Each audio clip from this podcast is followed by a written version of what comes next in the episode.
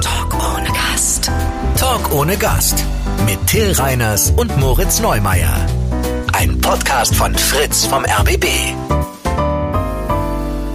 Herzlich willkommen zur Talk ohne Gast. Herzlich willkommen. wow, wir sind beide richtig motiviert, oder? Wir sind so zwei Pferde, die in Startlöchern standen. Wir sind einfach richtig so, ne? ausgehungert, ehrlich gesagt, weil wir so wenig. Wir sehen uns auch so selten, Ja, Moritz, also jetzt. weil- also wirklich. Ist, also, ja. ja. Und ich glaube, ich meine, wir arbeiten ja auch beide irgendwie, aber es ist halt nichts mehr, also das ist halt immer so meistens Arbeit für eine Vorbereitung und nicht für, ja, ja, klar, wir treten ja auch irgendwie, wir Ja. machen Sachen vor Leuten dreimal die Woche, sondern du machst alle paar Wochen mal was und dafür Ja, ich- arbeitet man dann dann. Aber sobald man weiß, oh, ich kann was sagen, Leute hören Ja, das. ist wirklich so. Ja, ist wirklich so. Ich habe das Gefühl, so ich verstecke meine Arbeitslosigkeit. Es fühlt sich gar nicht so richtig an, als hätte ich Arbeit. Nee, das stimmt. Ey, und wie geht's dir so, Moritz? Wie ist, wie ist für dich so die, die Tage? Ey, es ist so Sommer in Corona-Zeit ist für mich nur ein halber Sommer. Es ist irgendwie, es fühlt sich nicht so geil an. Ja, das habe ich letzte Woche auch gemerkt. Also ich habe jedes Jahr habe ich so sehr darauf gefiebert, endlich diesen oh diesen Sommerurlaub und du hast dann irgendwie du wir haben gearbeitet immer von September bis Ende Mai und dann oh endlich hast du diesen Urlaub. Und jetzt ist das so das Gefühl von ja, ich brauche keinen Urlaub, ich brauche einen Job. Also ich brauche nicht Urlaub von einem Job, sondern ich habe halt keinen Job. Ich bin halt arbeitslos. Jetzt kann ich ich kann jetzt woanders hinfahren, wo es wärmer Ja. ist und dann bin ich da arbeitslos. Ja. Yippie. Aber ja, es ist irgendwie, ich, ich freue mich so auf Urlaub. Ich habe noch nie in meinem Leben mich so doll gefreut. Ich fahre ja erst in vier Wochen in Urlaub. Und ich bin mal so richtig gespannt, ob ich wieder zurück darf. Weil ich fahre ja, ich fahre ja richtig Ja. nach Italien. Ich, ich, ich sag das jetzt hier einfach mal. Ich fahre nach Italien. Und ich glaube ja, die zweite Welle, die zweite Welle kommt, ne? Da, wirst, da, machen, da wollen wir uns gar nicht in die Tasche lügen. Ja, das- das ist ab September, ist Nee, hier richtig passiert. Shutdown und alle schreien und, und sagen so, das habe ich nicht kommen sehen. Also, verstehe ich nicht. Also wenn, wenn Armin Laschet schon sagt, Leute, es gibt vielleicht eine zweite Welle, dann Ja, Armin Laschet ist wirklich der, der Captain Obvious von Deutschland, muss man sagen. Ja, das ist wirklich so, also ich glaube, wenn, wenn Armin Laschet morgen sagen würde, ey, ich habe das Gefühl, wir sollten Schweine besser behandeln, dann merkst du, ach so, dann wurden die bisher auf jeden Fall totgetasert wirklich. auf dem Straßenrand. Ey, ich glaube auch, Das die ganze, so. die ganze Rassismusdebatte muss so weit gehen, bis Armin Laschet sagt, ey, vielleicht gibt es Rassismus in Deutschland. Wenn er sagt irgendwie, ich habe das Gefühl, ähm, es könnte sein, dass ein, zwei schwarze Menschen nicht ganz richtig behandelt wurden, hast du das Gefühl, ach krass, okay, also wir haben immer noch Sklaven anscheinend, weil wenn Armin Laschet das merkt, Aber kann bitte jemand eine Seite Sklaven. machen im Internet? Äh, wie findet's Armin Laschet? Findet Armin Laschet immer noch, dass es keinen Rassismus in der Polizei gibt? .de. Und dann steht einfach nur ja oder nein. Weißt du, so wie diese Seite, so ist der allein at berghain.de. Also eigentlich brauchst du eine Seite, wo Armin Laschet einfach über jedes gesellschaftlich relevante Ja. Thema seine Meinung sagt. Und wenn du merkst, oh, Armin Laschet macht sich Sorgen, dann weißt du, ach krass, ja, Ich jetzt glaube, ist die Kacke Armin richtig Laschet macht sich in 30 Jahren Sorgen über den Klimawandel. das ist richtig so ein Ding für ihn. Ey Leute, habt ihr das schon? Ja, Armin. Wenn ja, er das erste. Mal nach Sylt will und merkt, ja, wenn er den Zug bucht und, und, die, und die, die Deutsche Bahn sagt, nee, wir fahren seit zehn Jahren nicht nach Sylt, Sylt gibt's nicht mehr, Sylt ist untergegangen. Alter, da müssen wir- Leute, Ja, da müssen wir Leute, wir müssen machen. aufwachen. Es gibt den Klimawandel, die Meere steigen. Ey, Armin Laschet war bestimmt auch so einer früher in der Schule, der, der, der immer gesagt hat, bist du schon das Neueste? Ja. Und alle so, ja, Armin, ja, ja, mhm. ja, ja, doch. Ich glaube, Armin Laschet ist das Gegenteil von Tom Buro. Tom Buro Ja. ist jemand, der viel zu früh ein Problem erkennt und behandelt und sich erstmal Ja. entschuldigt für was, wo man sich nicht entschuldigen muss. Ja. Und Armin Laschet würde in zehn Jahren vielleicht anfangen zu sagen, ey, vor zehn Jahren haben wir, hat mal jemand so einen Song gemacht, ne, über so Omas und hat die so einen Klimasau genannt. Ja, jetzt nochmal im Nachhinein habe ich gemerkt, war echt nicht so cool. Also es ist einfach, Ja, es ist, ist- beides das Ja. Spektrum abgetrennt. Was ist das beiden. Gegenteil vom Seismograph? Es ist auf jeden Fall Armin Laschet. Ich So- ignoriere das, bis ich wirklich nicht mehr weiter weiß. Armin, Armin Laschet sagte, ey, vor fünf Jahren war mal ein Erdbeben. Wollte ich nur mal Bescheid sagen. Da sollten wir aufpassen jetzt im Nachhinein. Ey, aber wo wir gerade über Arbeitslosigkeit reden, reden wir über einen Schritt mehr Arbeitslosigkeit, Obdachlosigkeit. Äh, da bin ich jetzt mit konfrontiert worden, wieder, weil Du wohnst jetzt, in Berlin. Weil ich in Berlin wohne. Über die Hälfte von Berlin ist obdachlos, glaube ich. Ne? Ich glaube, die Hälfte wohnt auf den Straßen und die anderen be betreiben die Friseursalons, vor denen die sitzen. Ich wohne auf jeden Fall in einer Gegend Berlins, wo es sehr viel Obdachlose gibt tatsächlich. Und ich bin jetzt neulich, gehe ich einfach zum Briefkasten bei mir im Häusereingang halt. Also war es schon so Hinterhofeingang. Also nicht der super Eingang, sondern schon etwas näher zu meiner Wohnung. Ja, was, was wichtig wird jetzt in dem Kontext. Denn unter dem Briefkästen liegt ja da einfach eine obdachlose Frau. Ja. Also, und das war wirklich so ein Neuquartier. Also bei mir im Treppenhaus Also, also man muss dafür Frau. wissen, genau, es gibt die große Tür und Ja. durch durchkommt man eigentlich nur, wenn man da wohnt. Und dann Ja. gibt's noch die kleine Tür zu deinem Eingang. quasi. Ja, genau. Die Und ist aber nicht abgeschlossen oder so, aber es ist schon sehr nah an meiner Wohnung. Also Ja. ich rieche sie, wenn ich die Eingangstür aufmache. Ja, okay. Und die wohnt da jetzt oder war das nur einmal? Die, ich habe nämlich auch gedacht, ja, äh, willkommen, was sage ich? Bringe ich Salz und Brot mit? Was macht man? So ein Brot. Das ist ja so mies. Ja, nein, es war natürlich eine tragische Angelegenheit und ich habe dann in dem Moment natürlich auch gar nicht drüber gelacht. Also sie guckte mich so an, aber mit so Augen, die eh- also irgendwo hingucken, also irgendwo nach innen, irgendwo an einen Ort, wo es besser ist auf jeden Fall. Also das gemerkt, sie ist auf jeden Fall, sie ist mega drauf und so, also sie sieht mich gerade nicht eigentlich. Ja. und dann habe ich einfach mal meinen Briefkasten geöffnet und die, die Brief rausgenommen und bin erstmal nach oben gegangen. Weil ich, und dann habe ich mir gedacht, ja, Du bist aber wie- überfordert. Ja, natürlich. Ja, also ich habe, deswegen habe ich einfach nur, hallo, und bin dann in meine Wohnung mit der Post. Und dann habe ich überlegt, ja, was machst du denn jetzt? Und dann habe ich meine Freundin angerufen und gesagt, was würdest du denn in der Situation machen? Mal so gefragt. Als sie gesagt, ja, weißt du, warte mal. Und dann hat sie mir so unter Obdachlosenunterkünfte rausgesucht. Ja. Und dann, es war schon Abend, äh, dann habe ich festgestellt, die haben alle nicht mehr auf. Also man muss Ja. sich da wirklich Ja, äh, aber früh lange bewerben. vorher da sein, ja. Und dann stand da auch drauf, keine Drogen, kein Alkohol, wo ich mir auch gedacht habe, so, ah, okay, so kann man sich das Leben auch leicht machen. Also ich auch keinen Bock drauf, bin ganz Ja. ehrlich, ey. keine Drogen, kein Alkohol, ja, okay.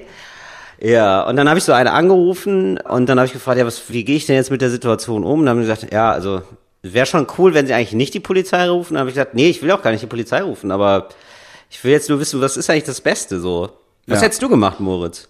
Ich habe das auch ganz überlegt. Ich glaube, ich glaube, ich werde einfach nochmal nach, zwischendurch nachgeguckt, ob sie irgendwann einigermaßen klar ist. Also erstens, ich glaube, ich hätte sie einfach liegen gelassen. Also in dem Zustand, wenn du weißt, ja, die hat sie gerade einen Schuss gedrückt, Ja. da, da, da brichst du sie ja nicht. Also das ist das einzig Gute, was sie noch hat da, in dem Ja. Moment. Dann, Ja. dann würde ich einfach, ich glaube, ich, glaube, ich würde einfach warten, bis du merkst, ah, okay, die ist einigermaßen ansprechbar und würde dann sie fragen, ja, ey, was, brauchst du irgendwas deiner Meinung nach? Kann ich dir irgendwas geben? Ja. Kann ich dir irgendwas Gutes tun? Weil ich, weil äh, irgendwie, ich will sie ja dann auch irgendwie nicht so wegschicken. Es ist irgendwie so, ja, sei bitte woanders obdachlos. Das ist auch irgendwie so richtig. Bitte hab woanders keinen Platz. Gleichzeitig, genau. Aber gleichzeitig denkst du dir so, ja, aber so ganz richtig ist es ja auch nicht. Also weißt du so, du stehst da irgendwie so, ja, keine Ahnung. Und dann genau, dann habe ich auch versucht mit ihr zu reden. Sie schlief dann aber und ich habe wirklich sehr laut mit ihr geredet. So und dann eine halbe Stunde später war sie weg. Aber ich habe kurz gedacht, ja, wir, sie wohnt jetzt einfach hier. so. Aber sie war nur einmal da, sie ist jetzt nicht regelmäßig da. Sie war nur einmal da, also vorher hatte ich mal, ab und zu kam hier noch mal so ein anderer, der Mhm. hat sich immer auf die Treppe gesetzt und sich da ähm, was, ja, gegönnt, sag ich mal. Drogentechnisch. Mhm. Nee, aber jetzt hat, das hatten wir eigentlich jetzt seit längerer Zeit nicht mehr. Sie war jetzt die erste. So. Und sie ist jetzt aber auch wieder weg, aber es war, ich war kurz ein bisschen alarmiert. Ja. Ja, das ist halt schwer. Ich glaube, das, ich glaube, das Schlauste ist tatsächlich einfach Leute anzurufen, die sich damit auskennen, ne? die dir sagen können, Ja, ja, ja. pass auf, ja, ja. kannst nicht viel machen eigentlich. also, selbst wenn du jetzt die, also natürlich ruft man nicht die Polizei, weil das fühlt sich einfach nicht cool an. Nee, das hört sich nicht cool an. Es ist auch so ein bisschen so, Herr Wachtmeister, Herr Wachtmeister, Ja. entfernen Sie dieses Subjekt. Ja, genau. Das ist ja immer, also so, so einer will ich auch nicht sein. Ich, ich verstehe auch, dass du ihr keinen Schlafplatz bei dir in der Bude angeboten hast, sehe ich ein. Nee, genau, da habe ich ganz kurz, ge ja, hab ich gedacht so, nee, also nein, das ist einfach nur, also gar nicht. Ne? Und vor allen Dingen, es war jetzt auch, es war Sommer, ne? Also dieses, Ja. es gibt ja dieses Kältetaxi und so oder auch so ganz viele Obdachlosenunterkünfte, die haben dann aber nur im Winter auf und sind nur im Winter äh, 24/7 erreichbar. Ja, klar. Und äh, da waren jetzt 20 Grad oder was. Du kannst da bequem im Hausflur pennen. Da, also da nervt dich ja auch keiner. Also eigentlich, da habe ich dann festgestellt, ja krass, das ist eigentlich ein ziemlich guter Ort tatsächlich sogar. Ja, klar. Also wenn, Also- wenn, nicht die, wenn die nicht die Nachbarn in Ruhe lassen und nicht die Polizei rufen, ne? Du bist da Ja. sicher, weil da gibt's vorne eine Eingangstür, eigentlich kommt da niemand durch. Ja. Du hast da wirklich mal, wenn du da die ganze Nacht verbringen kannst, also wirklich eine ruhige Nacht, wo du nicht Angst haben musst, vergewaltigt, ausgeraubt oder verprügelt zu werden oder abgestochen genau. zu werden. Ja, genau. Aber ich glaube, das Ding ist, oder in, in meinen Augen verschiedene dann in der Situation verschiedene Arten von obdachlosen Menschen. Also wenn du entweder hast du da jemanden, der ist halt komplett zugedröhnt und einfach nicht ansprechbar. Gibt ja auch aber oft genug obdachlose Menschen, die die nüchtern sind den größten Teil des Tages oder mal vielleicht ein bisschen Pegel trinken, aber jetzt nicht irgendwie Ja. Heroin spritzen oder Schore rauchen. Ja. So und dann, ich glaube, solchen Leuten, wenn man kann man dann schon mit denen kannst du ja reden und mit denen kannst du fragen, okay, was hilft dir? Also kannst du, Ja, ich finde, voll. man kann denen dann auch anbieten, ja, vielleicht, Diggi, willst du, willst du eine Dusche? Willst du euch dir ein Brot schmieren? Was ist los bei dir? Ja. Was ist eigentlich los bei dir? Ja, genau. Ich hatte das gemerkt, ich hatte, wir sind ja sehr viel mit dem Zug rumgefahren, ne? im Moment nicht, aber du bist ja, es gab ja immer wieder mal die Situation, ah geil, der Zug fällt aus, du bist eineinhalb Stunden an eben so einem scheiß Bahnhof in keine Ahnung wo. Und dann gehst du dann ein Stück raus, um eine zu rauchen und irgendwie einen Kaffee zu trinken und meistens siehst du da auch einfach einen Obdachlosen oder eine Ja. Obdachlose. Und ich hatte das Gefühl, ganz oft bei den Leuten, die einigermaßen klar in dem Moment im Kopf waren, dass wenn du dich mit denen unterhalten hast, das war für die schon so ein Riesending. Dass du dich einfach mit denen normal unterhalten hast. Und die haben irgendwas, Ja. die haben meistens auch, ja, die haben ein bisschen geredet und haben Sachen erzählt. Und es war auch kein, es war nicht, es war ein Monolog, kein Dialog. Aber ich hatte das meistens das Gefühl, okay, das, war, das hat ihnen schon einiges gegeben. Ja, voll, das ist wahrscheinlich Aber es ist halt schwer einfach. mit Leuten, die mega zugedröhnt sind. Ja. Also was willst du da machen? Ja, ja, das Gespräch hatte ich auch mal, ich glaube, das habe ich ja schon mal im Podcast erzählt. Also i- irgendwie, ich hatte mich, warum auch immer, die Umstände sind egal, aber irgendwie, Ich hatte mich ausgesperrt. nee, also so eine Frau, die habe ich dann auch häufiger noch mal getroffen, also also zufällig einfach, weil sie hier einfach ist in dieser Gegend, äh, die einfach nur den, den schönen Satz gesagt hat, probier nicht Crystal Meth. Das ist wirklich scheiße. Und ich habe mir gesagt, ich, ich komme Mhm. Überhaupt nicht auf die Idee, das zu nehmen. Also wirklich gar nicht. Es ist nicht so, als wäre ich jeden Tag kurz davor zu denken, jetzt mal Crystal Meth. Jetzt ist es soweit. Das ist ein bisschen wie der Tipp so, okay, pass auf, im Krieg die Granaten immer so weit wie möglich wegschmeißen. Und ich denke, ja, das ist sehr weit weg von meiner Lebensrealität, bin ich ganz ehrlich. Und das heißt, wenn Absolut. du irgendwann, weißt du, stolperst du mal im Bahnbistro über so eine Portion Crystal Meth, ne, und Mhm. denkst dir kurz, was soll's? Ich mein, Was soll's? Ich Ah. hab Hunger. Ich hab Ich Hunger, hab ich hab Hunger. morgen frei. mir ist Scheiß drauf. kalt, ich glaube, der Auftritt wird sowieso scheiße. Dann wirst du dich daran erinnern, dass sie sagt, lass die Finger davon, Reiners, lass die Finger davon. Ja, das stimmt. Können wir jetzt mal über dieses Gedicht sprechen, Moritz? Du meinst diesen Komm- Text? Ja, diesen Text, dieses Also Taz-Gedicht. diesen Oder ist es ein Gedicht? Nee, es ist kein nee, Gedicht. es ist ja halt kein Gedicht, deswegen war ich so, als du schreibst, ja, ich wollte Ach über das so, Gedicht ja. reden. Okay, ja, kenne ich nicht, habe ich keine Ahnung. Aber du meinst den Text. Ja, Von, du hast recht, äh, es ist ein Text. Es ist der Text von, warte, ich will den Namen, ich will nicht, dass ich den falschen Ja, Namen. genau, Moritz. Dann, dann, äh, bitte. Hangame Yagubi Farah. Sehr gut. So, und also der Mensch, der hat den einen Text, Text geschrieben geschrieben, hat, genau. wurde jetzt angezeigt von Horst Seehofer. Ja, sie oder er. Sie lebt übrigens non-binär. genau, deswegen sage ich das so. Also sie, der, der sieht sich weder als Frau als genau. Ja. Und Er wurde nicht angezeigt von Nee, Horst genau, Seehofer. wurde nicht angezeigt, war aber kurz, Seehofer war kurz davor. Das ist auch so eine Nach, also das ist auch so eine Nicht-Nachricht. Allein einfach. das zu sagen schon. ja. Ja, aber also, ich meine, das ist schon, also kann man nicht sagen, ja, aber er hat's ja nicht gemacht. Ja, aber wenn der Innenminister eines Landes sagt, ich überlege einen einen journalistischen Beitrag anzuzeigen, dann ist das ja schon krass. Also da muss es ja nicht zur Anzeige Ja, kommen. das ist, das äh, ist ja das ist schon wirklich krass. Äh, es ging äh, in diesem Text äh, darum, es war ein satirischer Text. Es war ein satirischer Beitrag, ja. Kurz gefasst ging es darum, äh, dass man die Polizei nicht braucht. Ja, also eine Überspitzung, die man so satirisch macht. Ähm, jetzt ist es so, nochmal zurückgesprungen, ja, ist, dieser Text ist erschienen und du liest diesen Text durch und ich weiß jetzt nicht, wie du ihn findest, aber ich habe so gemerkt, viele in meinem Umfeld verteidigen auch jetzt diesen Text und sind so sehr auf äh, Seite des Menschen, der den Text geschrieben hat. Ich muss sagen, dieser Text ist schon ich finde halt, also Satire ist ja so eine Übung von wegen, okay, ich nehme Abstand zu etwas, um mich dann darüber zu stellen. Und es ist meistens ja ein über etwas stellen von einer Machtposition. Also es ist sozusagen eine Distanzübung auch. Also ich habe Distanz zu etwas und ich stelle mich über, über etwas, Ja. das eigentlich über mir steht. So, ich mache mich über einen Reichen lustig oder so mit mit Ja. spitzer Feder. So, genau. Und ich habe gemerkt äh, und ich kann mir vorstellen, dass jemand mit äh, nicht mit mit nicht klassisch phänotypisch deutschem Aussehen, wenn man nicht binär ist, du hast auf jeden Fall mit der Polizei ein Thema. Du hast ein sehr eindeutiges Thema mit der Polizei und du hast, du bist voller Wut und du bist gerade voller Wut über diese Diskussion. Und dann muss aber bei dieser Satire, glaube ich, schon so die Übung sein, okay, möglichst davon Abstand zu nehmen Und du merkst einfach, sie schreibt einfach voller Wut. Und das macht einfach Satire nie gut. Und dann wird es einfach sehr schnell zu Häme. Und ich denke mir so, ja, also dieses so, ja, und Polizisten sind ungefähr wie Müll oder so, Müll ist so ihresgleichen. Ja, okay, ich, ja, ich. Also ich finde halt, du kannst sagen, das von Seehofer ist scheiße und du kannst auch sagen, ja, dieser Text ist halt nicht cool, weil dieser Text schon sowas bedient von, ja, so Menschen sind nutzlos oder so. Setz da einfach mal Stadtpolizei Antifa ein so, also ich meine, was den Text auch anders macht oder so, aber es würde super gehen und es wäre ein 1A AfD-Text, weil es so eine ähnliche Art von Häme ist. Ja, aber äh, genau, aber ist es, es ist es, ist es nicht. ja nicht. Es ist das ist der Punkt, der ganz viele nennen dieses Jahr, aber setz da mal nur, setz da mal schwarze Menschen ein. Ja, aber äh, ist es ja nicht. Also es geht ja nicht Ja. um schwarze Menschen, es geht Das um stimmt. PolizistInnen. Ja, und ich finde, ja, ich finde, wenn man mich jetzt fragt, ja, fandst du den Text satirisch gut? Nein, ist einfach nicht gut gemacht, der Text. Also es ist einfach, es ist auch jemand von jemandem geschrieben, bei dem du merkst, ja, diese Person hat wenig Ahnung von Satire. Also es ist einfach keine Satirikerin, Ja. was auch immer. Sondern es ist einfach, ja, es ist eine Journalistin, Journalist. Das ist, das ist, das ist jemand, der schreibt sonst keine Ja. Satire.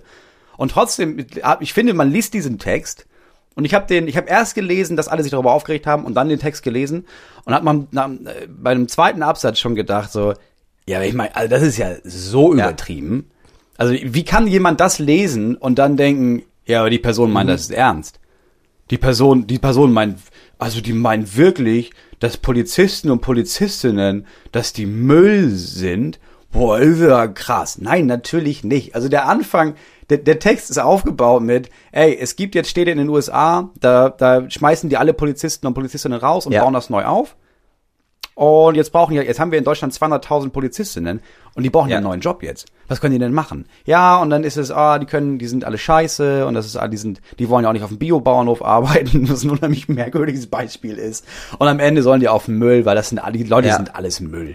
Und dann sich da hinzustellen und zu denken, oh, die Person meint wirklich, dass 200.000 Menschen sind Müll. Und du denkst, nein, natürlich nicht. Das, deswegen ist es ja ein satirischer Ja. Text.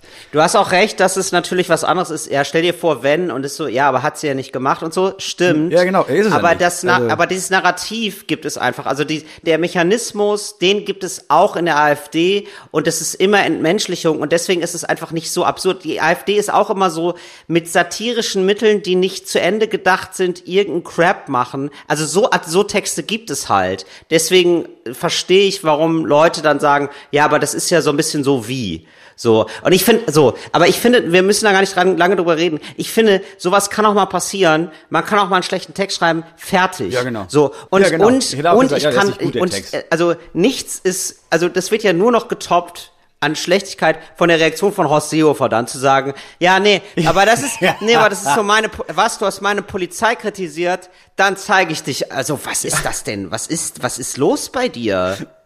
Ja, ja, und vor allem, also vor allem. einer Taz-Kolumne. Ja, also der eine, der eine Punkt ist, dass, ja, der Typ ist der Innenminister. Und äh, dann gab es von ihm den Satz, ja, ist klar, es gibt Meinungs- und Pressefreiheit in Deutschland. Und ab und zu nehme ich mir das ja auch raus, die zu nutzen, wo ich denke, nein, das ist ein Recht. Du, das geht nicht darum, dass du dir dieses Pressefreiheitsrecht rausnimmst, sondern dies gibt das Recht von Meinung und von Pressefreiheit.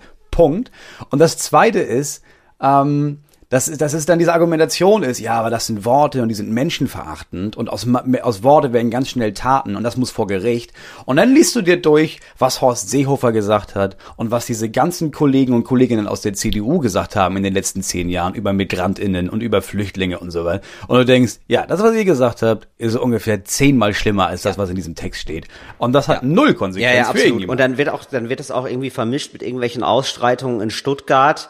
Und äh, als, also als würden diese Leute dann diese, also als würden die da alle die, Tat, die Taz in der Hand lesen und denken so, ah, die hat es geschrieben, nee, dann äh, lass mal ein Schaufenster eintreten. Nee, das ist so mein, mein Donnerstag. Dann nehme ich ein bisschen, nehme ich ab und zu nehme ich ein bisschen MDMA und dann ziehe ich mir richtig schön die Taz rein. Ja, da lese ich auch jeden Artikel, muss ich Und sagen. diese Reaktion von Horst Seehofer- ist nämlich genau das, warum man die Polizei nicht mag, weil die Polizei auftritt wie eine Gang. So, Na, du hast uns kritisiert, der, er hat Hurensohn zu uns gesagt. Jetzt geht's auf die Fresse. So, na, was, wie gebärdet ihr euch denn so? Also Ja. ihr werdet gemocht, wenn ihr in der Lage seid, selber an euch Kritik zu üben und wenn ihr fähig, so, und das wird ja alles abgeblockt, so, es gibt ja bis heute, gar, es gibt ja gar keine Statistiken darüber, also Racial Profiling gibt's nicht, also Leute irgendwie aufgrund ihrer Hautfarbe einfach häufiger ansprechen als andere. doch gibt's bei der. Polizei nicht. Ja, weil es gibt natürlich überhaupt keine statistischen Erhebungen darüber. es gibt nicht. gar keine Kontrolle in der Polizei. Und ich denke mir so, es gibt natürlich auch viele coole PolizistInnen in der Polizei, aber wo ich mir denke so, ja, okay, aber dann, dann macht doch eine Initiative von, ja, wir sind faire Polizei, äh, wir, wir machen das nicht. So, gibt's aber nicht, weil es so einen Korpsgeist gibt, überall. Ja, wir halten zusammen, wir halten zusammen. So, nee, haltet mal nicht zusammen. So, macht Halt mal die mal nicht. Fresse, hör mal zu, was das Problem ist und dann reagiert er drauf. Ja, und das Problem ist auch, also die Kritik heißt ja auch nicht, also die Kritik heißt bei den meisten Leuten nicht, ja, jeder Mensch, der diesen Beruf ergreift, ist ein Stück Scheiße, sondern es ist, nee, aber innerhalb der Struktur der deutschen Polizei gibt's ein Rassismusproblem. Ja. So, das liegt nicht daran, da- nicht jeder von euch ist Rassist, aber die Struktur dahinter. Das ist genau wie ich sage, nicht jeder Mann ist Sexist, aber jeder Mann ist sexistisch geprägt worden durch Filme und durch die Struktur in unserer Gesellschaft. Und deswegen Ja. gibt's bestimmte Sachen, bei denen wir das mal merken oder Rassist oder was auch immer. Ja. Das heißt nicht, dass jeder Deutsche ist Rassist, aber wir haben alle rassistische Vorurteile eingeimpft bekommen. Genau. Und so ist es bei Polizisten und Polizistinnen eben auch. Genau, und da ist es halt besonders schlimm. So, und das, ich Ja. glaube, aber das muss man immer dazu sagen. Also, ich glaube, ganz viele verstehen es wirklich nicht und ganz viele JournalistInnen auch nicht. Also, Nee. wenn man sagt so struktureller Rassismus, das heißt nicht, in der Polizei gibt es so eine geheime Struktur von Leuten, die sich zusammensetzen und sagen, wisst ihr was, wir sollten mal wieder ein bisschen mehr Rassismus machen. Sondern es ist einfach nur das Ding von, da hat jemand ähm, keine weiße Haut, der sieht anders aus, der wird häufiger von euch kontrolliert. Warum ist das Ja. so? Überprüft das mal bei euch ja. selber. So, und Ja. das ist, das ist bei vielen so. Das ist es doch nur. Und da mal, da irgendwie, irgendwie eine Form von Selbstkritik zu zeigen, macht euch Ja. doch nicht schwächer, sondern stärker, weil ihr mehr von der Bevölkerung akzeptiert werdet und sagt, ah ja, cool, ja, ist doch geil, dass ihr euch so kümmert, weil ihr müsst ja moralisch auch besser sein als andere. Ihr müsst doch anders sein als, als die Gang da draußen, die ihr jagt. Ja, ich glaube, die deutsche Polizei sollte mehr auf diese ganze Kritik reagieren, wie die BVG auf Kritik reagiert. so, weil die BVG das immer schafft, das ist, was alle sagen, oh, ihr seid immer zu spät. Berliner Verkehrsverdienst, ey, der S-Bahn ist immer zu spät. Und dann kannst du dir sicher sein, ja, okay, dann überlegen die sich, dann überlegen die sich eine Kampagne, wo sie genau das ansprechen und nicht auf so eine Art und Weise von, wir nehmen das nicht ernst, sondern, ja, das stimmt, wir sind immer zu spät, aber wir machen da jetzt auch irgendwie mal einen Witz drüber oder wir geben zu, Ja. dass das so ist und sagen, wir bessern uns aber auf eine coole Art und Weise. Und das müsste die Polizei Ja, auch machen. Ey, ihr könnt rassistisch sein, aber macht es auf eine coole Art und Weise. das wäre das wär richtig lustig. Nee, nicht rassistisch sein, Schon wieder drei schwarze Hops genommen. Ja.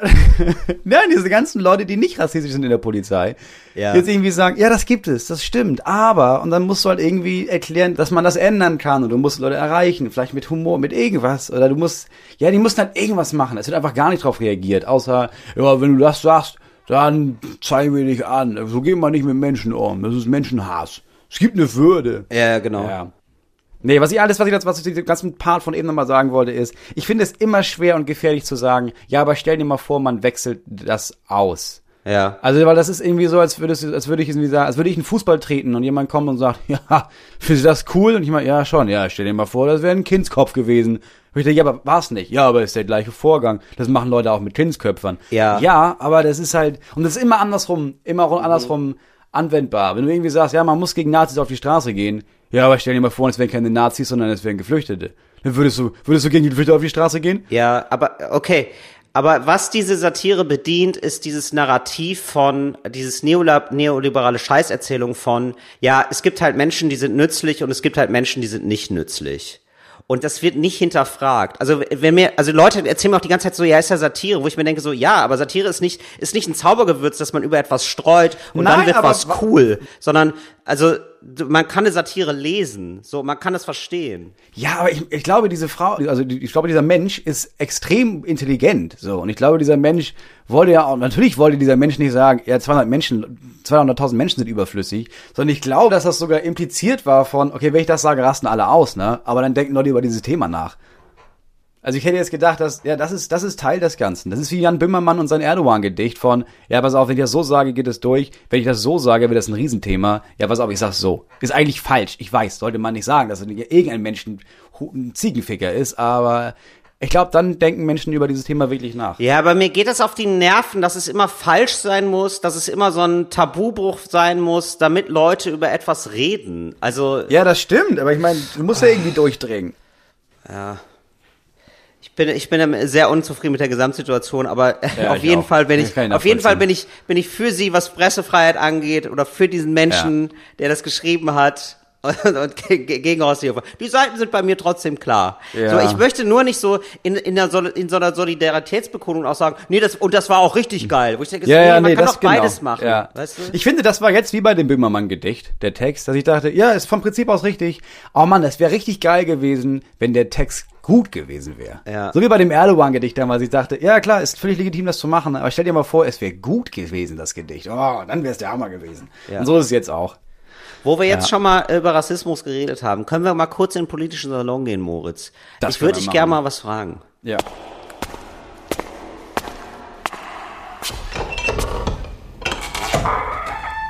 Der politische Salon. Und zwar, was hast du damals in der Schule eigentlich über Kolonialismus gelernt? Ich, ich plane gerade diese Sendung, äh, die Anstalt, da mache ich mit so und da geht es auch um Rassismus und deswegen habe ich in Vorbereitung so ein bisschen was gelesen. Und auf einmal bin ich so darüber, also und, ähm, da hat eine ähm, schwarze Autorin äh, darüber geschrieben, wie es ist, als äh, POC in Deutschland aufzuwachsen Ja. und dann über die Wurzeln deutschen Rassismus geschrieben, die im Kolonialismus liegen von Deutschland, also so im äh, 19. Jahrhundert.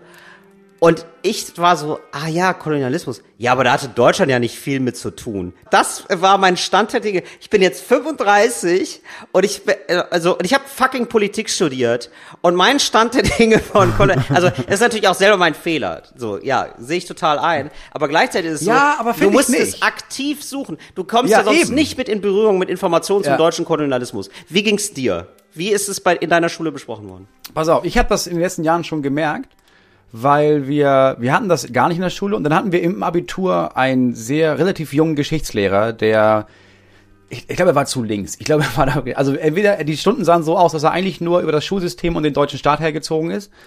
Ähm, und ehemalig ist in der DDR aufgewachsen und war überzeugter, krasser Anarchist und Kommunist. Und war extrem enttäuscht, als die DDR gefallen ist, weil er meinte, es war alles scheiße, keine Frage, aber ich, wir hatten alle die Hoffnung, okay, die ganzen Assis gehen raus, dann machen wir die Grenze wieder dicht und dann bauen wir mal einen richtig sozialistischen Staat auf. Und deswegen Ja. war er tief enttäuscht.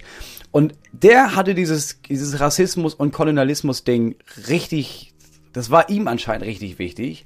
Ja. Das heißt, wir haben, ich glaube, zwei Monate nur über diesen Herero-Aufstand und diesen Völkermord an Ja. den Herero Ja. geredet. Wow. Und deswegen dachte ich, ja, okay, klar, das weiß, das weiß man ja. Und jetzt habe ich mit, wann immer ich mit Leuten über dieses Thema gesprochen habe, habe ich gemerkt, die Leute die haben den Namen Herero noch nicht mal gehört. Nee. Nee. Als es, es gab kurz diese Diskussion im Bundestag vor, ich glaube, zwei Jahren von, ja, so, die wollten schon wieder Reparationszahlungen haben, weil da bis heute nichts angekommen ist. Und ich habe gemerkt, niemand wei weiß, dass es einen Völkermord gab Ja. in Afrika von Deutschen aus. Ja. Das ja, ist genau. Also es ist wirklich, es ist so verrückt. Und dann habe ich erstmal so das Ausmaß gecheckt, weil, also die normale Erzählung ist, glaube ich, und das habe ich jetzt auch erfragt, so, ich habe bei Instagram mal gefragt, wie viel äh, haben eigentlich äh, so von meinen Followern äh, irgendwie da Plan von? Ja. 60 Prozent haben mir gesagt, wir haben das gar nicht besprochen. Das ist mit Vorsicht Also zu genießen, weil viele, man erinnert krass. sich auch nicht an viel. Sind wir ehrlich, ja. Also die Hälfte habe ich auch vergessen. Also ich, ich wurde damals im Geschichtsunterricht gefragt, ähm, was wissen Sie zum Islam? Und ich so, haben wir darüber geredet? Und sie hat gesagt, ja, das war ein halbes Jahr Thema. Also ausschließlich. so, okay. Also, aber selbst, aber so, viele können sich vielleicht auch nicht dran erinnern, aber 60 Prozent ist krass. Und dann von denen, die gesagt haben, ja, haben wir darüber gesprochen, das ist eine Doppelseite im Geschichtsbuch gewesen. Das war eine Stunde und da gab es eine berühmte Karikatur, die ist jetzt von sehr vielen zitiert worden, auch in diesem äh, Buch, äh, was ich äh, gehört habe. Äh, und zwar dieses so, alle stehen irgendwie um eine Weltkarte und der Deutsche kommt zu spät zur Aufteilung der Welt, weil der Engländer und Ja, der Franzose. Ja. sich schon was gesichert haben. Ja. Und es wird so ein bisschen alles sehr verniedlicht. Ja. Also so im Sinne von, Wir ja, sind ja zu spät also, eingestiegen ins Ja, wir sind so Game. spät eingestiegen. Schade eigentlich, naja, Schwamm drüber. So, äh, so und äh, das dann guckt man sich mal an, wie groß Deutsch-Ostafrika war. Ja, genau. Und Deutschland war die drittgrößte Nation. Es war so viermal so groß äh, ähm, zeitweise wie das Deutsche Königreich, die Fläche. Das war wahnsinnig viel. Deutschland hat einen Völkermord begangen an den Herero und an den Nama. Eine Million Menschen sind gestorben Von den Namen habe ich zum Beispiel noch gar nicht gehört. Genau, bis- bis es gibt, die, es gibt, es gibt Ja. also den, Herero den Stamm der Herero und, und die Ethnie der ne Herero und der Nama. Ja. So, und da hat man einfach noch nicht von gehört. Und Null. dann merkst du erst so, da ist die Grundlage geschaffen worden für den späteren Rassismus. Es gibt keine 1 zu 1 Linie, da gibt es auch einen großen Historikerstreit drüber, so, ja, wie ist es denn jetzt mit Judenverfolgung und so, was hat es damit zu tun? Ich würde mal sagen, wenn so eine nicht ganz helle Leuchte wie Hitler so viel Anhänger findet, das Mhm. muss schon, also wenn so eine vertrocknete Rosine muss, um daraus einen prächtigen Baum werden zu lassen, wirklich ein sehr fruchtbares Feld haben. Sagen Ja, wir mal so. Fall. Ja, und da, dieses fruchtbare Feld wurde damals geschaffen, weil Leute das, Leute dann natürlich, du bist rassistisch, du rottest Menschen aus, du brauchst eine gute Erklärung dafür. Und Leute haben versucht, das zu intellektualisieren, haben Menschen in Rassen eingeteilt, haben gesagt, Ja, die sind Schädel schlechter, die sind besser, Schädel vermessen, äh, auch so furchtbare Sachen. Ich äh, empfehle übrigens einen äh, Podcast dazu. Ähm, es gibt einen Podcast, der heißt Zündfunk. Äh, könnt ihr auf allen Plattformen angucken, ist vom BR. Und das ist super, geht so eine Stunde. Und zwar äh, Der Rassist in uns heißt dieser Podcast. Und äh, da berichtet dann eine Frau davon, wie ihre, ich glaube, ja, Groß, Urgroßmutter wahrscheinlich, gebeten wurde, einen Schädel auszukochen. Und zwar der Schädel ihres Mannes. So, und der wurde dann halt verschickt äh, zur Vermessung. Und dann gab es auch einfach Völkerschauen. Also Ja. es gab Zoos Ja, für Menschen in Deutschland. Und Ja. genau, und guck mal wo. Hagenbeck. Hagenbecks Fucking Hagenbeck aufgerufen. in ja. Hamburg. Hagenbecks Tierpark bis 1940. Genau, bis, also so, und das- das heißt, da sind Menschen aus Afrika, aus den Kolonialgebieten Deutschlands verfrachtet worden dahin und die mussten dann spielen, wie sich, Ja. wie sich Deutsche rassistisch vorstellen, Ja. wie da die Eingeborenen so sind. So Uga-Uga-mäßig halt. Ja, und ich habe das mal, ähm, wenn ich da einhaken darf. Ich habe äh, einen Text gesehen von einer von einer schwarzen Schülerin in Hamburg. Es war nicht, es war so Poetry Slam mäßig. ja. Und ähm, die haben dann so als Klasse geforscht und so Texte daraus gemacht. Und es gab, es gibt so einen Bericht, so ein Tagebuch von so jemandem, ich weiß nicht aus welchem Land der kam. Es mag Tansania sein, aber ich kann mich auch irren. Und der wurde geholt nach, nach Deutschland und zwar unter falschen Versprechungen. Es, es hieß so, äh, der, der Typ war irgendwie, der war relativ hoch in der, in, dem, in der Stammeshierarchie und dann wurde der eingeladen als Repräsentant nach Deutschland mit so ein paar anderen. Und hier hat er dann gesagt bekommen, ach so, nee, das ist eine Völkerschau. Also du bist jetzt hier einfach, wir wollen mal wissen, wie, wie die Schwarzen so aussehen.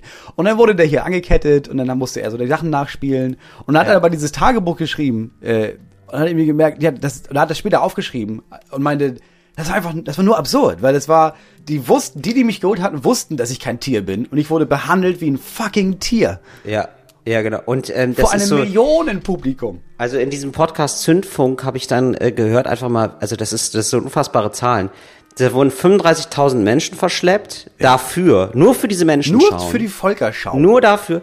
Und ähm, Krass, das haben gesehen, 35.000. das haben gesehen, eins, also, also die Zahl kann ich immer noch nicht fassen, 1,5 Milliarden Menschen. Ja. Ein- Also die, quasi die Welt. Ja. Krass. So. Und ich Weil finde, wenn, also die haben sich Ahnung, sowas Rassistisches angeguckt und das und ich finde, das ist doch so eine Zahl, wo man sich dann äh, vergegenwärtigen kann. Ach so, das ist gemeint mit struktureller Rassismus. So, der, weil das ist ja dann in die Leute gepflanzt. Der Gedanke von, es gibt Menschen, die sind minderwertiger als andere. Und heute äh, zeigt sich das noch in ganz vielen Dingen, aber ich glaube, heute zeigt sich das vor allem im Gewand von, naja, die sind zumindest anders und dann gibt's immer so, dann gibt's so Erzählungen immer dazu. Ja, der Schwarze ist so und so, der Weiße ist so und so. Ja. Und, in, und das zeigt sich dann halt für Leute, die hier leben und nicht weiße Haut haben, wo dann angenommen wird, da ist, da ist ein Schwarzer in der Uni und dann ist die, dann, dann ist die Grundannahme, ach so, der wird hier wahrscheinlich putzen. So, und in, in solcher Reihenfolge, in solcher Abfolge kommt, kommt es immer wieder zu solchen Grunderzählungen, rassistischen Grunderzählungen. Ja, und das fand ich und- irgendwie total ich glaube, vom, interessant. vom zeitlichen Ablauf muss ich nochmal vergegenwärtigen. Also das, diese Völkerschau gab es bis 1940. Ne? Ja. Das heißt, es leben heute noch Menschen in Deutschland, Mhm. die als Kind eine Völkerschau besucht haben. ja. So, und Ja, egal, ob du. Mhm. das, das heißt ja nur nicht, dass, ja, das waren automatisch Rassisten und die haben das so weitergetragen. Aber klar, wenn du das siehst und dann nicht nochmal einfach darüber das irgendwann reflektierst, natürlich behältst du das drin. Und natürlich hat dann dein Ein Umgang mit solchen Menschen Einfluss auf deine Kinder. Und der, das geht ja über Generationen weiter. Und unbemerkt Ja, genau. wird nicht gerade eingepflanzt, du, alle Menschen sind gleich. Genau, und das ist, genau, und ich, es ist eben nicht mehr so dieses, also es gibt ja selten noch diese ganz krasse, offene Form von Rassismus. Also die gibt's auch noch, klar, aber die haben nicht alle. Ich glaube, das ist auch das Problem, was, was Leute haben mit diesen Dingen, dass Leute immer denken so, ah ja, das ist so, ja, aber ich bin doch kein Nazi und so. Darum geht's gar nicht. Sondern wir sind halt alle von, voll von diesem Crap. Seit 150 Jahren wird Ja. halt Bullshit erzählt und dieser Bullshit ist in uns und wir haben da Ja. sofort immer Zugriff drauf. Wir kennen doch alle tausende Klischees.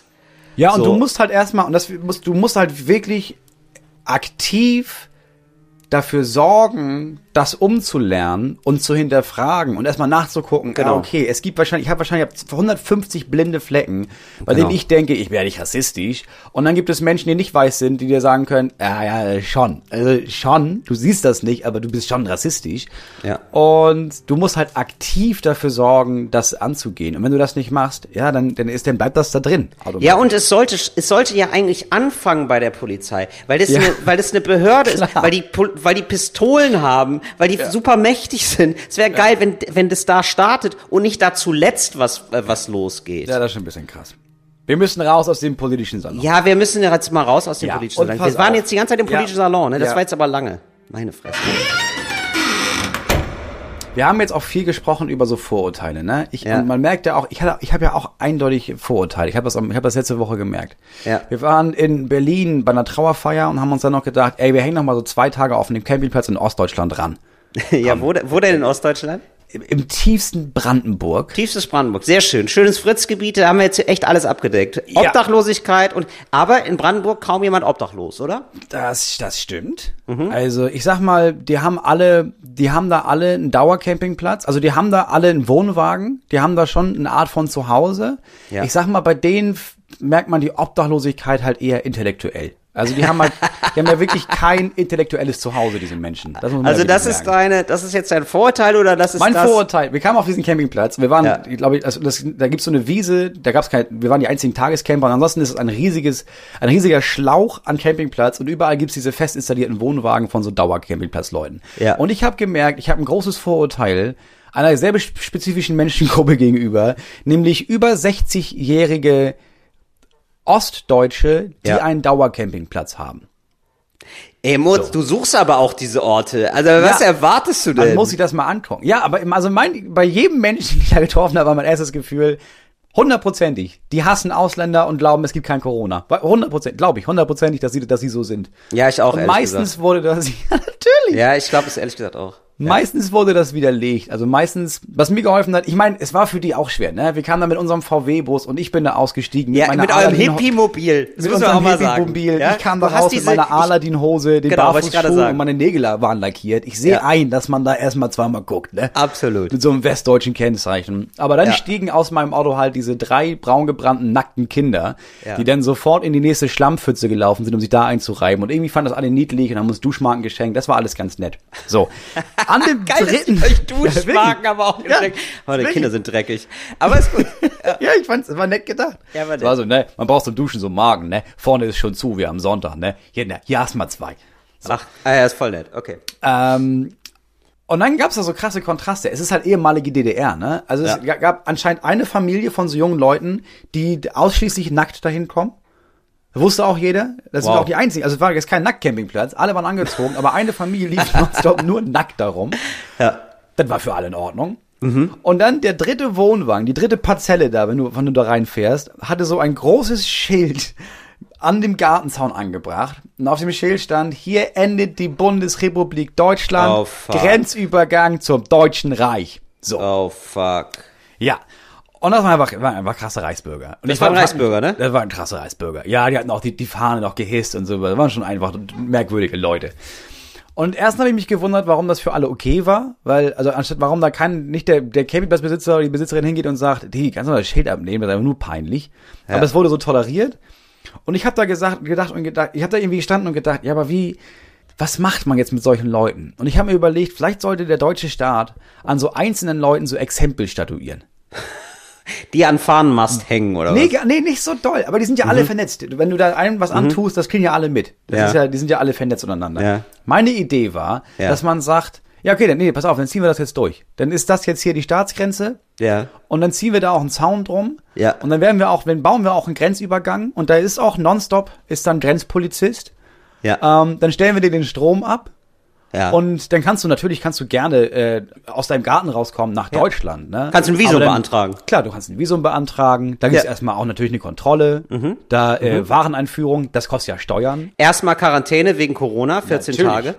Ja. Es gibt ja aber auch, es gibt ja kein Handelsabkommen. Also das heißt ja erstmal zahlst du natürlich den, den Mehrwertsteuersatz nochmal oben drauf für alles. Dann zahlst du natürlich, natürlich. darfst du ja auch nicht einfach so irgendwas einkaufen und in deinen Garten bringen. Kannst ja nicht einfach, Warenverkehr ist ja nicht frei. Gibt's ja keinen Schengen-Raum, das neue Deutsche Reich. Es muss verzollt werden. So, und dann natürlich bist du auch mal krank. Aber das ist ja das ist ein großes Problem. Du bist ja nicht in Deutschland krankenversichert. Also du bist, klar, wahrscheinlich bist du in einem neuen Deutschen Reich krankenversichert, aber dann bau da halt dein eigenes Krankenhaus. Ja, aber es gibt keinen Arzt da. Nee, du willst, du willst die Straße hier benutzen. Ja, das kostet natürlich. Es gibt Das Maut. kostet Geld. Das ist eine extra eingeführte Maut für, nur für Bürger des neuen Deutschen Reiches. Aber das finde ich ziemlich dann- geil, ehrlich ja. gesagt. Das habe ich auch schon oft gedacht, die Leute fertig. zurücknerven. Ja, richtig Ja. zurücknerven. Und dann immer, wenn er kommt, immer ein neues Formular. Haben sie das Formular noch gar nicht? Ach so. Und dann wirklich in so, Ja. so drei Stunden Schichten und dann wirklich nonstop auch da Ja. klingeln.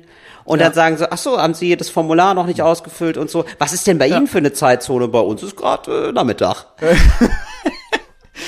Ja, und das machst du bei ein paar, machst du so pro Region bei einer Person. Ja. Nur um klar zu machen, wer hier der Chef ist. Find ich Und nur so ein bisschen, um ein bisschen Angst zu machen vor, nee, klar kannst du Reichsbürger sein. Und Da kannst du für dich Meinungsfreiheit, kannst glauben, was du willst. Wenn du anfängst, wieder aktiv zu werden, ja, dann werden wir das auch. Nee, also du hast jetzt angefangen, so eine Richterin hier irgendwie zu bedrohen. Ja, da würde ich sagen, dann, dann machen wir die Grenzen mal dicht für ein paar Wochen, ne? Weil, ja, Ja. dann müssen wir erstmal ein bisschen Friedensverhandlungen führen jetzt. Ja, genau. Finde Ja, ich genau. mega gut. Das fände ich super. Stacheldraht rum und dann einfach wohnt er da in seiner Parzelle. Ja, soll er ja machen. Ja. Und dann immer sofort sagen, nee, nee, ich weiß. Ja, ja, du hast komplett recht. Du hast ja recht. Ja, klar. Ja, das klar. ist dein Königreich, natürlich. Natürlich. So, wir können gerne mal anfangen, Verhandlungen aufzunehmen. Ja. ja. Euer Durchlaucht. Sehr gern. Wir können doch jetzt nicht, nicht mit dem Auto langfahren. Also, haben Sie einen deutschen Führerschein? Nee, also das, das geht so nicht.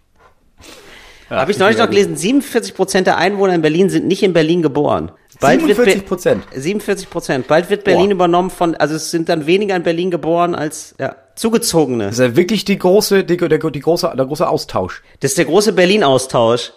Ja. Das habe Ja. ich dann, das habe ich, also ich habe ja, ich habe es ja nie ernst genommen, wenn Leute meinten, wir werden hier ausgetauscht. Aber bei euch ist das schon Realität. Bei uns ist es Realität und ich muss ist sagen, krass. das ist richtig gut. ich kann es ich kann's echt nur empfehlen. Weil jetzt nur mit so Berlinern möchte man auch nichts zu tun haben. Also es sind schon gute Leute dabei, ne? Gar keine Frage. Aber ich sag mal so, viele Leute, die in Berlin geboren sind, haben auch die Angewohnheit, einem auch die ganze Zeit zu erzählen, dass sie in Berlin geboren sind. Und das ist ja und das interessiert mich ja wirklich gar nicht.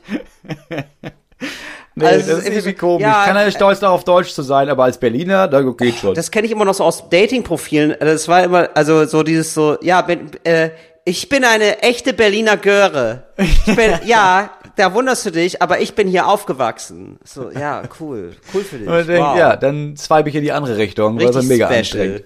Ja. Oh, Ähm, wir sollten, hast- jetzt, Ja, sollten mal die? Klischeekiste aufmachen. ja, die Klischeekiste. Die Klischeekiste. Ey Moritz, da bin ich nämlich auf die auf die Klischeekiste bin ich nämlich gekommen wegen Philipp Amthor. Philipp Amthor hat doch jetzt hier die, die große deutsche Politikerhoffnung in der CDU, hat doch jetzt ein bisschen, hat sich ein bisschen verkalkuliert, hat, Hat sich so, das, ne? Ey, und es ist so geil, weil Philipp Amthor ist bei, äh, ich glaube, die hieß Hum Hubertus Intelligent. Bei, Ja. bei da war der Direktor bei der Firma. Und da hat er vergessen, mal nachzufragen, was die eigentlich machen. also, äh, was macht er eigentlich? Und er so, ja, so viel mit Internet, äh, so Gesichtserkennung.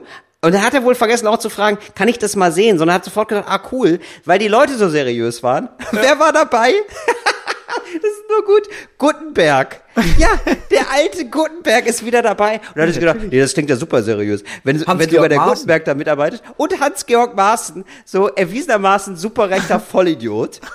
Und da hat sich Philipp Amthor gedacht, nee, das sind geile Leute. Und dann ist er mal auf Reisen gefahren und hat Geld eingesammelt und hat dann diesen Leuten von der Firma irgendwie so einen Termin besorgt im Wirtschaftsministerium. Und die haben dann mit dem Wirtschaftsministerium geredet. Und das Wirtschaftsministerium, sogar das Wirtschaftsministerium hat sich gedacht, was sind das denn für strange Leute? Also mit denen reden wir auf keinen Fall wieder. So, und dann kam das irgendwie alles raus. Also Philipp Amthor macht in seiner Funktion als Bundestagsabgeordneter, macht er die Türen auf für irgendeine scheiß Firma. Äh, bezahlt geht's dafür. noch? Ja. Genau. Und hat dann, wird da bezahlt für. Und zwar bezahlt für, äh, richtig perfide, mit Option. Er tut ja jetzt so, als, ja, da wusste er nicht, dies, das. Nee, das ist von vorne bis hinten geplant. Denn Optionen musst du nicht anzeigen. Er hat Aktienoptionen geschenkt bekommen. Mhm. Die laufen so irgendwie unterm Radar, die musst du nicht öffentlich machen. So, und wo ich mir denke, so, nee, Alter, du bist, es, du bist gerade erwischt worden beim, Besto beim bestochen werden. Ja. Das ist das Problem. Nicht, ich habe Ja. mich angreifbar gemacht, das ist nicht das Problem. Du bist korrupt, Ja. Digga. Ja, das ist nicht, du bist nicht, ich habe mich angreifbar gemacht. So, ja, genau, du bist einfach fucking korrupt und das ist nicht cool. Du kannst es nennen, wie du willst, und das kann man auch nicht mehr weglachen. Das war ja sein Versuch, dieses, ja, ich bin halt jung, was soll ich tun? Ich hatte keine Ahnung. Ja, Ja. du kannst nicht so auf Überflieger machen und sagen so, ja, ich habe hier äh, das geilste Abi der Welt und Prädikatsexamen, dies, das, bin der jüngste Bundestagsabgeordnete ever gefühlt und ich will jetzt hier den Landesvorsitz übernehmen und dann so und dann muss man aber sagen, aber immer sagen, ja, bist ja noch ein Kind. Immer wenn er einen Fehler macht, das geht irgendwie nicht zusammen. Ah, Der, der, Philipp ist da irgendwie so ein bisschen tollpatschig reingetappt jetzt in die Korruptionsfalle. Äh, Also, und dann habe ich mir gedacht, helfen wir dem Philipp und allen anderen da draußen mal. Was sind so, äh, so Situationen, wo man vielleicht zweimal hingucken sollte? Zum Beispiel so eine Firma, also übrigens der Chef, auch so geil, hat gesagt, ja, ich habe da bei Google gearbeitet. Der hat so einen schillernden Lebenslauf bei Xing oder so, bei irgendeinem Karriereportal. Ja. Und er hat gesagt, so, ich habe bei Google bearbeitet. Äh, dann haben die Leute mal nachgerechnet und gesagt, ähm, mit 18? Das mit 18? So, dann hat er gesagt, ja, ja. Und, äh, äh, aber bei Google weiß das niemand. Wir haben jetzt mal bei Google nachgefragt. Hm, ja, kann ich jetzt nicht drüber reden. Geheim. Genau. Geil. Äh, äh, bei allen Sachen, also es hat sich herausgestellt, so der Lebenslauf von diesem Typen, von diesem Hubertus, ist erstunken und erlogen. Und bei allen Sachen, wo es, Hochstapler. wo es nicht weitergeht, dann sagt er immer, ja, es war geheim. Ja, das glaube ich, dass sie das abstreiten. Da würde ich auch abstreiten. Da wäre Top Secret. War das alles da. Deswegen in der Klischeekiste Situationen, in denen betrogen wird, ja, Gelegenheit, Ja. bei denen betrogen wird, wo man häufiger mal hingucken muss. Das sind Ja. natürlich, äh, Nummer eins sind natürlich so Bewerbungen, finde ich. So Ja. Lebensläufe. Lebensläufe sind, ich meine, und das weiß jeder von uns. Natürlich schreibt man da einfach Natürlich. Sachen rein, weil, ja, das klingt einfach geiler. Ja. Und das, da will ja auch keiner nachfragen. Nee. Also natürlich bin ich im Grunde genommen, bin ich Erzieher. Natürlich bin ich Erzieher. Ich habe drei Kinder und ich erziehe die. So, ich schreibe jetzt Genau. nicht die Schule dazu, weil wo ich den Abschluss habe, weil wer braucht einen Abschluss? Also es ist, die Schule des Lebens am Ende des Tages. Ja, ja, genau. Ja. Oder so, oder so Klassiker aus, wo du, wo du wirklich noch mal nachfragen solltest in der, in der Personalabteilung. So, Forschungsaufenthalt in Barcelona. Ja, Es ist sofort Semester, Semester, Freunde. Drei Semester lang erstmal gar nichts machen. In welcher Universität haben Sie da geforscht? das war die Universität des Lebens. Ja, genau. Ja, also ich meine, das ist selbst bei uns, also selbst bei Wikipedia. Ich habe bei Wikipedia bei mir steht, ich hätte den Weidener Literaturpreis gewonnen. So, vielleicht vielleicht mag das so sein, dass es da bei den Weidener Literaturtagen, dass es da einen Poetry Slam gab, auf dem ich den vorletzten Platz gemacht habe. Aber der Poetry Slam an sich hat dann wohl den Weidener Literaturpreis bekommen, den sich, klar, vielleicht an den Abend jemand ausgedacht hat. Und trotzdem habe ich den ja gewonnen am Ende des Tages. Also Geil. Der, ja, und Kaiser, was habe ich auch übrigens? Ich, ich, okay, ich muss hier mal das Geheimnis lüften. Ähm, ich habe irgendwann, also ich, ich fand es irgendwie in meinem Wikipedia-Eintrag, der hat irgendjemand gemacht. Und da habe ich mir gedacht, da- und man merkt auch, dass er ihn irgendjemand gemacht hat, weil ich war nicht so zufrieden damit. Ja. Irgendwie wurde, äh, ich wurde da nicht, ich wurde da nicht genug gewürdigt. Weißt du, kennst du das, Moritz? Wenn du denkst, so, ich komme als Person kaum vor. Ja? Und dann habe ich mir gedacht, da habe ich einen Freund äh, gesagt, der kannte sich ein bisschen mit Wikipedia aus, der macht das. Er hat gesagt, äh, schreib das mal, mach das doch mal bitte. Schreib das doch mal ein bisschen um. Er hat gesagt, ja, selbstverständlich, sehr, sehr gerne. Und dann hat er gesagt, willst du denn noch irgendwie was Besonderes, Lustiges dazu erfinden? Ja, vielleicht ein lustiges Praktikum oder ein Volontariat bei irgendeiner Zeitung, die lustig ist. Da habe ich gesagt, ja klar, gerne. Mach doch mal, oder mach doch mal bei einer Blumenzeitung. Seitdem steht in meinem Wikipedia-Eintrag, dass ich ähm, für das Floristenfachmagazin Florieren ein Volontariat gemacht habe. Jetzt ist, jetzt hat das so weite Kreise gezogen.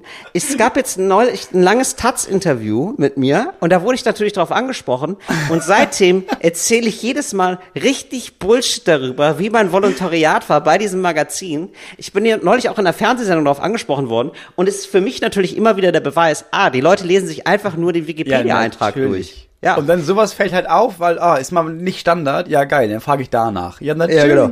Ja, genau. Und ich, ich bin gespannt, wie lange ich es noch durchziehen kann. Aber es macht mir große, also weil mittlerweile ich kann wirklich äh, so fünf Minuten echt gut darüber erzählen, wie das war bei diesem Floristen-Magazin. macht mir sehr viel Spaß. Also da sollte man Oh, okay. hingucken, auch bei Wikipedia-Einträgen. Noch mal, ru- ruhig nochmal hingucken. Ja, ist keine verlässliche Quelle. Ähm, betrogen wird auch sehr oft beim, ich meine, klassisches Sport, ne? Natürlich. Ja. Beim Sportergebnisse musst du ja immer sofort denken, ja gut, aber na komm. Also Ja. gibt's irgendeinen Sport? Es gibt natürlich Sportarten, in denen es kein Doping gibt, Weil's sich nicht lohnt. Offiziell, Ja. aber auch nur, weil da noch nicht recherchiert wurde zu. Der Sport ist dann einfach nicht wichtig genug. Ja, ja, voll. Ich habe auch neulich, es gab wohl irgendwie so einen so einen Skandal im Sport mit Beruhigungsmittel oder mit mit äh, Schmerzmittel im Sport, im Fußball. Hast du davon was mitbekommen? Nee. Ja, genau, hab- fand ich auch so mir nie richtig- was durch über Fußball. Ich habe immer schon gedacht, ich würde gar nicht, also die Frage ist, okay, man darf nicht dopen. Man darf keine Mittel nehmen, die einen schneller oder besser oder, oder stärker machen. Ist es erlaubt, dass ich Mittel, ich sag mal, einschleuse, die den Gegner schwächer machen? was heißt das? Was wäre das?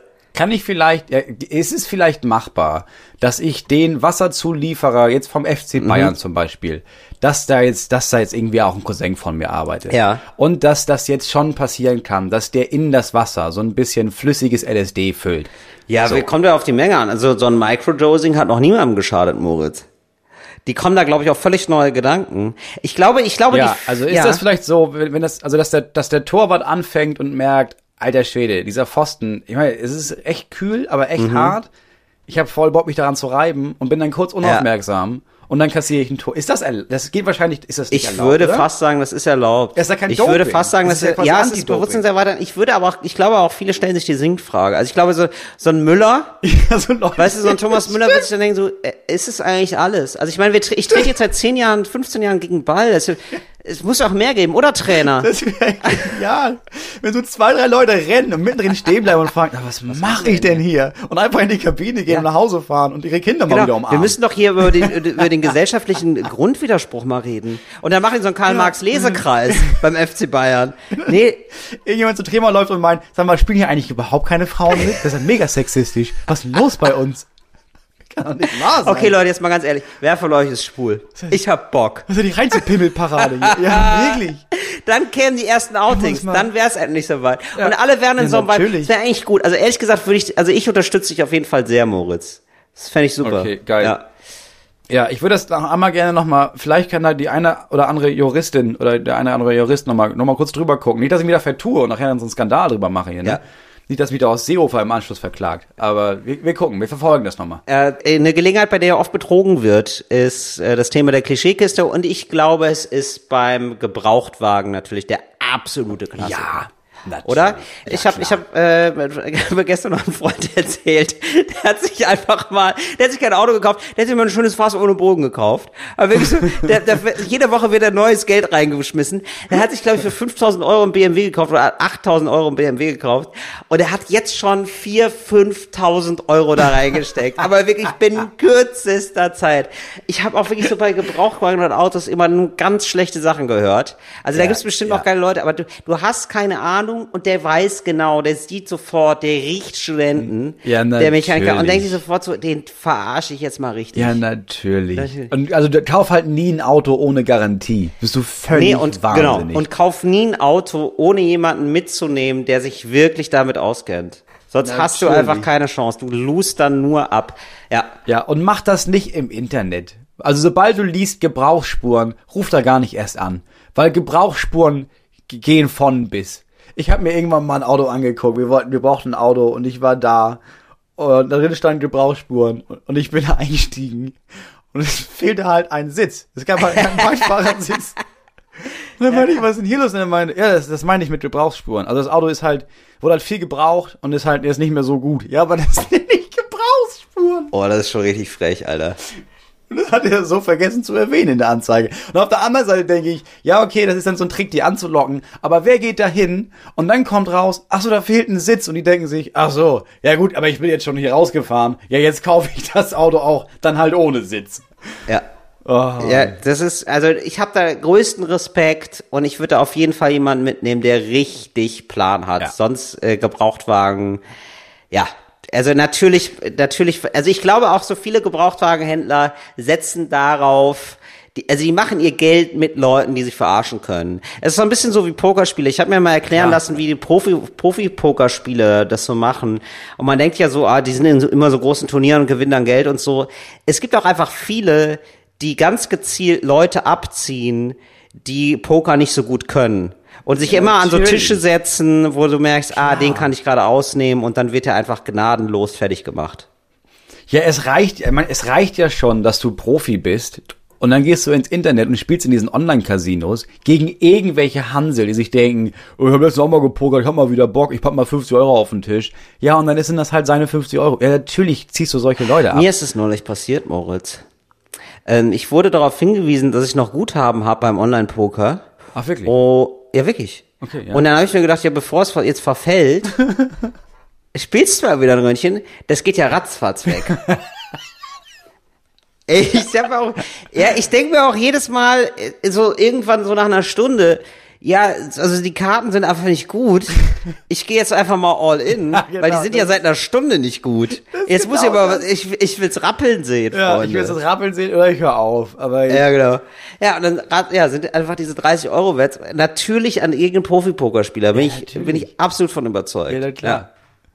Ich finde, also so ein typischer Ort für Betrügen ist auch, äh, wenn du so Handys kaufst und Handyverträge machst in Läden, die aber jetzt nicht direkt von dem Anbieter sind.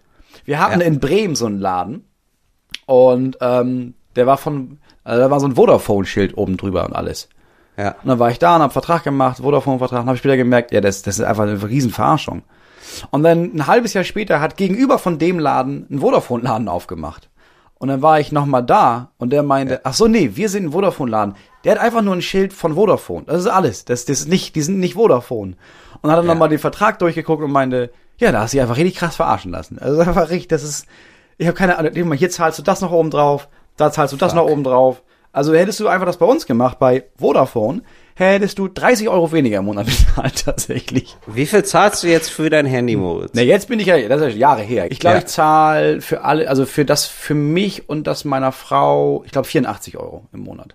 Ja, ich glaube, das ist okay. Zu zweit ist super. Ja. Ja, ja. Ja, zu zweit und ich habe ich hab unendlich viel. Ich habe nicht unendlich Datenvolumen, aber ich habe irgendwie, wir haben zusammen, glaube ich, weiß nicht, 50 Gigabyte oder so oder 40. Ja, das reicht vollkommen. Ja. Ja, das ist super. Handwerker ist auch noch so eine Gelegenheit, bei denen gerne Ja. betrogen wird. Immer wenn du einfach, Ja, wenn Leute dir irgendwie voraus sind in etwas, wo du gar keine Ahnung von Ja. hast. Gibt immer die Gefahr, der- dass abgezogen wird. Der klassische Satz, so, nee, das müssen wir hier alles rausreißen. Das Bad müssen wir eigentlich komplett neu machen. Ja. ja aber der, der Wasserhahn tropft. Ja, ja, aber das hängt ja alles miteinander zusammen. Ja, sicher. also, ich kann das jetzt reparieren, aber das sieht in drei Wochen, ist die Badewanne kaputt. Ja. Also, wa- warum hängt das mit der Badewanne zusammen? Ich kann ja nur, das nur das machen, ne? Aber, also ich meine, beschweren Sie sich nicht, wenn Sie hier in zwei Wochen Wasserdurchbruch haben, das ganze Haus absinkt, ne? Ja, müssen Sie wissen, müssen Sie wissen. Ist Ihre, ist Ihre Entscheidung. Das ist Ihre Entscheidung. Ja, ich würde es nicht machen. Ich wäre ja gar nicht eingezogen, sage ich Ihnen ganz ehrlich. Ja. Aber ist okay.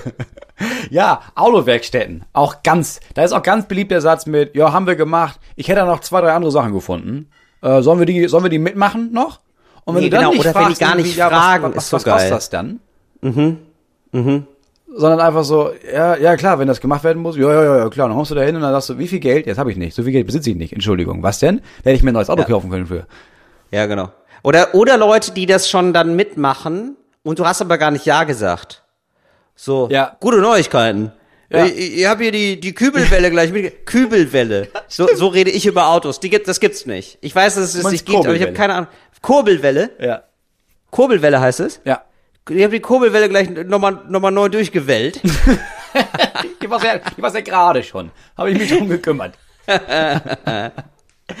Und du denkst, oh, Dankeschön, das ist super, dass es jetzt 500 Euro mehr kostet. Ja. Und dann Airbnb-Fotos.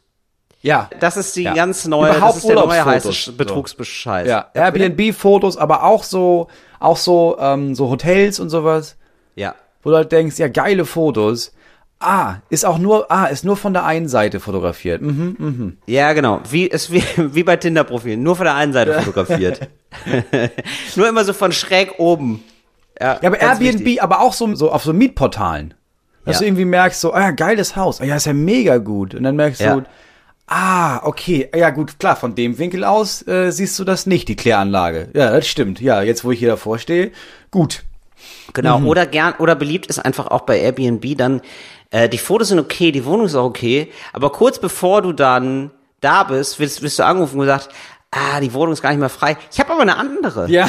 Das ist mir schon zweimal passiert. Das ist echt bei so Leuten, die das professionell machen, so ein, das gibt so ein Lockvogelangebot und da kommst du in eine andere Wohnung, die wesentlich beschissener ist Und wesentlich teurer.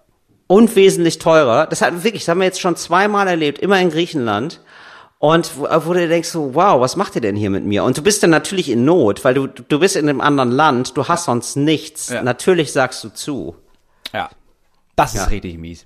Aufpassen, Philipp. Bei diesen Gelegenheiten auch wieder bitte aufpassen. Herr Amtor, reißen Sie sich zusammen, damit Sie nicht im Nachhinein da irgendwie nackt in Athen liegen und denken, aber ich war so jung, ich hatte keine Ahnung. Ja. Ich, wus ich wusste ja nicht. Ich wusste Jetzt bin das ich ja angeklagt. Jetzt bin ich schon wieder angeklagt, nur weil ich eingebrochen bin. Ich Wir machen die Klischeekiste wieder Ministerpräsident zu. Ja, so damit. Ich glaube, man muss einfach allgemein aufpassen. Man muss einfach aufpassen, dass man nicht verarscht wird, weil das passiert extrem schnell. Und ehrlich gesagt, im Nachhinein ist auch oft die eigene Schuld. Hör, man darf einfach Ja. nicht so gutgläubig sein. Ich bin total gut, glaube ich. Ich, Ich möchte auch, mir das ja. aber auch nicht kaputt machen. Nee. Ich, ich weiß, nicht, dann lasse ich mich lieber einmal im Jahr verarschen, aber dafür habe ich drei, vier Mal im Jahr dann eine gute Erfahrung. Ja, das ist eher auch meistens so, dass ich denke, ja, warum soll der lügen? Also, Ja, bringt doch nichts. Und dann lügen die und dann merkt man, ah, ja, okay, die haben gelogen. Ja, schade. Ey, weißt du, wer- weißt du, wer auch gelügt? Melania Trump. Habe ich jetzt, die hat jetzt ein Buch äh, verfasst und, im- und ich festgestellt, ja, also Trump ist natürlich der König der Lügner, aber sie hat auch gelogen und zwar in so Sachen, die richtig dumm sind. Sie hat nämlich gesagt, sie könnte so viele Fremdsprachen Mhm. und dann ist rausgekommen, nein, stimmt einfach, einfach nein. nein. Du kannst halt kein Italienisch. ist halt mega Aber gut, über so Sachen zu lügen, wo es Ja. eine Minute dauert, um was zu widerlegen. Und dann, Ja. aber dann musst du halt auch die Eier besitzen, zu sagen, äh, doch, kann, ich- kann ich doch. Sag mal. Ja, genau. Das ist ja wirklich so. Und dann bist du so in der, in der insane Welt von Trump. Ja. So, dann, dann steigst du in diese Welt ein. Ja. Ja, also das finde ich wirklich so, come stai? Hä? Uh, what are you saying? Uh, was? Ja, so, das du sagst irgendwas und dann gibt's die Antwort von, ja, aber sie lügen. Nee, sie lügen. What? Ma- Melania heißt übrigens auch gar nicht Melania. Sondern? Guck gleich mal nach, wie sie richtig heißt. Also schon ähnlich, aber er hat den Namen extra geändert, damit Amerikaner ihn besser aussprechen können. Ah. Donald Trump ist natürlich der König. Donald Trump hat, als er am Anfang mit ihr zusammen war, nicht gesagt, dass sie aus, woher kommt sie denn nochmal? Irgendwo aus Osteuropa. Ja, ja, tiefstes Osteuropa. Tiefes, tiefes Osteuropa. Ja. Naja, auf jeden Fall, da, daher kommt sie, ich guck's, ich guck gleich mal, äh, Slowenien. Genau, Slowenien. Und, und äh, Donald Trump hat gesagt, sie ist aus Österreich. Was auf mehreren Ebenen so ein Diss ist, so. Wenn dann, also stell dir mal vor, so deine Freundin tut immer so, als wärst du aus England oder so. Es wäre schon auch irgendwie so, ja, nicht, ich komme aus Deutschland, was soll das? So, und Donald Trump war es irgendwie peinlich oder so, dass der aus Slowenien ist. Und es ist halt nicht mal, also, okay, ist aus Slowenien ist dir unangenehm, aber warum denn Österreich? Warum denn nicht wenigstens Deutschland? Warum denn Österreich? ja. Nee, jetzt Ja, da Österreich. weiß man noch weniger drüber wahrscheinlich. Nee, Melania Knafs hieß sie ursprünglich und äh, Melania, aber so Melania mit IJ und so, er hat sich dann einfach äh, einen einfacheren Namen Ja, gegeben, okay, damit man es besser, damit man es Die besser aus, aussprechen kann. Oh Gott, oh Gott, oh Gott. Ja, der hat ein Buch geschrieben. Und Also wahrscheinlich hat sie das nicht geschrieben, oder? Er hat einen Ghostwriter gehabt und eine Ghostwriterin. ja, wahrscheinlich. Ja, wahrscheinlich. Und ich würde, ich ähm, habe mir überlegt, was wäre unser Name? Wie würden wir unseren Namen ändern für amerikanische Ohren? Weil Oh, zum Beispiel ja. Till Reiners ist auch überhaupt nicht Geht geil. Wenn überhaupt ich sage, ich heiße Till, sind die immer so, ähm, what? Also wirklich, wirklich Biss? Du heißt Ja. Biss einfach nur, wirklich? Ja, Moritz ist nicht machbar für amerikanischen. Was sagen die? Moritz. Oh, scheiße. Oh, scheiße. Also Ja, meistens, das ist einfach also geil. das ist schon gut. Also meistens nie, niemand hat diesen Namen auch nur ansatzweise richtig ausgesprochen. Ja. Weißt du, wie ich mich nennen würde, Na? Moritz? Jonathan Up. weil Jonathan, einfach weil ich den Namen mag, jeder kann ihn aussprechen und auch in Deutschland geht's. Ja, Jonathan Up. ja, und ab UP einfach nur, ja, weil es aufwärts geht, weil es aufwärts gehen soll bei mir. Und der Name zeigt es schon an. Die, die, bei Jonathan Up denkt niemand, der ist down. Ich glaube, ich glaube, mein Name wäre ähm, Jeremiah Finnings. Jeremiah Phoenix. Oh wow, das klingt nach, das, das klingt klüger als du bist, Moritz. das ist der Grund. Ich bin einfach extrem klug. Sieht aus so, ach so krass. Und wo, wo haben Sie, wo, wo ist Ihre Professur? Ist in der Schule des Lebens, sage ich immer. Ja, aber äh, ja, Jonathan wäre auf jeden Fall, ich fänd's, ich fänd's geil. Sag nochmal den Namen bitte, deinen? Jeremiah Finnings. Jeremiah Phoenix. Ja, ja, klingt auch gut. Jeremiah und Jonathan werden wir dann. Ja, das wäre auch ein Podcast. JJ. J and J. Ja klar. JJ, der Podcast. JJ is talking without any Two- guests. Two Tonight. Germans are talking about America oder so. Finde ich gut. Ja, aber da würde ich Fuß halten. Ich würde es auf jeden Fall, ich würde mich auf jeden Fall umbenennen. Das ist ein kluger Move. Ja, auf jeden Fall. Ja, weil Till Reiners kann niemand aussprechen. Moritz Neumeier kann niemand aussprechen. Nee, da muss man, Ja, aber irgendwann, wenn wir, wenn, irgendwann, wenn wir groß rauskommen in Amerika. ja. Jonathan Up. Ich meine, das dauert nicht mehr lange, ne? Aber ich glaube, bald, sag ich mal, wenn die neuen, wenn dieses 5G kommt und diese Sendemasten völlig ausgerastet, ne? Und man die noch Ja. größer baut und alles, dann empfängst du auch in New York City Fritz Radio. Und dann, dann kommt unsere Zeit. Jonathan, Ja, aber dann kommt du unsere empfängst ja schon Fritz Radio mit 4G, wenn man ehrlich ist. Ja, ja, aber ja nicht im Radio. Internet, jetzt auch in den USA. oh. Sehr schön. Moritz, hast du noch was auf dem Herzen? nee, wir haben, wir haben aufgenommen jetzt am Sonntagnachmittag, ne? Ist eigentlich mega entspannt, ehrlich gesagt. Finde ich ganz gut. Ich bin auch mega entspannt gerade. Ich bin richtig tiefenentspannt. Ich, ich werde jetzt gleich nochmal baden gehen, glaube ich.